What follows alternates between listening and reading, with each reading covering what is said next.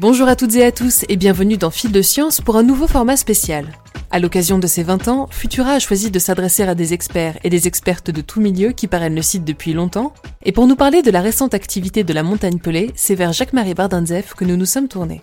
Je suis Jacques-Marie Bardinzef, volcanologue et professeur à l'université Paris-Saclay. Depuis plusieurs semaines, des centaines de séismes de faible intensité agitent la montagne Pelée, aux côtés d'autres signes de l'activité de ce volcan iconique qui ont attiré l'attention des chercheurs. Mais pour l'instant, le pronostic d'une éventuelle éruption reste difficile à établir. La montagne Pelée est un volcan très surveillé par un observatoire performant, des gens compétents, des chercheurs, des techniciens. Depuis quelques mois, euh, on enregistre euh, des petits séismes. Alors, euh, c'est un peu nouveau. Bien sûr, c'est suivi.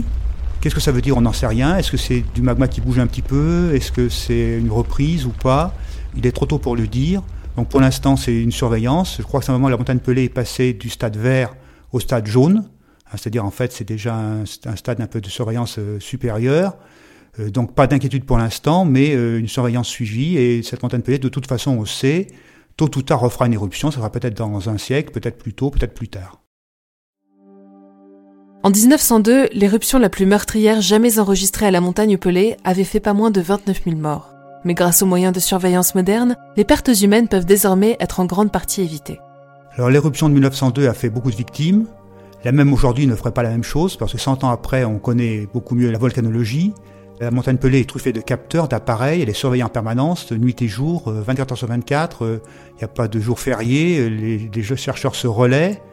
Donc on sait que si la montagne Pelée devait faire une éruption, il y aurait des signaux avant-coureurs de déformation du sol, de signaux sismiques, peut-être de modification de champs géophysiques.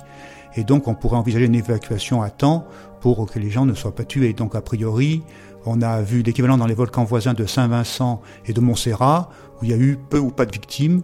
Donc les éruptions ont été bien gérées et donc ça permettra de faire évacuer les gens. Pour autant, si une éruption peut être anticipée, il est tout de même important de rappeler qu'à ce jour, elle ne peut en aucun cas être évitée. Les volcans, en fait, c'est les témoins de l'activité de la Terre. Hein. La Terre, elle chauffe, la Terre, elle bouge, la Terre, elle produit de l'énergie.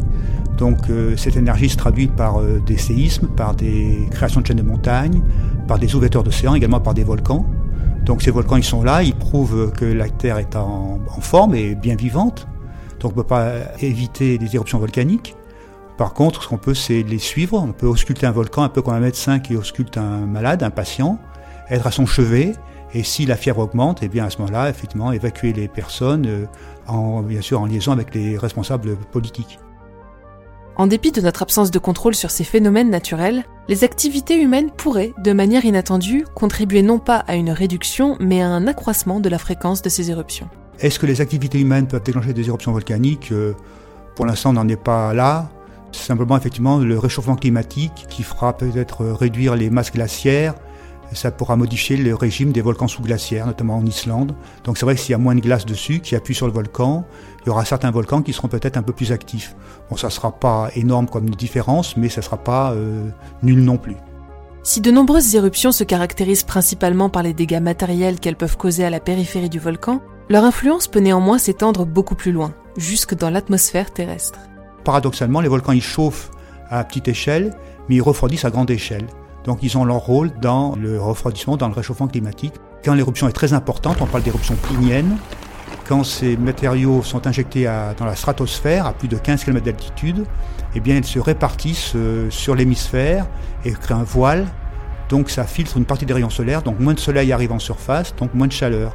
On a vu en 1991, euh, lors du Pinatubo Philippines, une baisse de température moyenne de 0,3 degrés sur l'hémisphère nord qui a duré 3 ans. Donc c'est quelque chose qui est réel, qui est mesuré. C'est faible en termes de probabilité, mais c'est fort en termes d'impact. C'est pas pour autant une solution à notre problème parce que c'est irrégulier, c'est une éruption par siècle ou une par millénaire, donc c'est pas quelque chose de régulier qui pourrait compenser les activités humaines qui elles sont régulières. Puis il faut bien être conscient qu'un hiver volcanique c'est très négatif parce que d'abord il y a souvent des, il peut y avoir des, gros dégâts humains et ou matériels, puis également euh, des catastrophes écologiques, donc c'est vrai que ce n'est pas à souhaiter, ce n'est pas une solution, ce serait plutôt un autre problème différent, mais tout aussi ennuyeux. La puissance des volcans laisse à penser que nous pourrions un jour tirer profit de la formidable quantité d'énergie qu'ils rapportent à la surface. Mais ce rêve reste pour l'instant fermement ancré dans le domaine de la fiction. Alors bien sûr, le rêve de l'humanité, ça serait de capter cette formidable énergie qui est dispersée par les volcans. C'est pas possible parce que c'est irrégulier. Euh, nous humains, nous sommes exigeants. Nous voulons de l'énergie, mais d'énergie régulière tous les jours. Et les volcans, c'est une fois tous les 10 ans, une fois tous les 100 ans.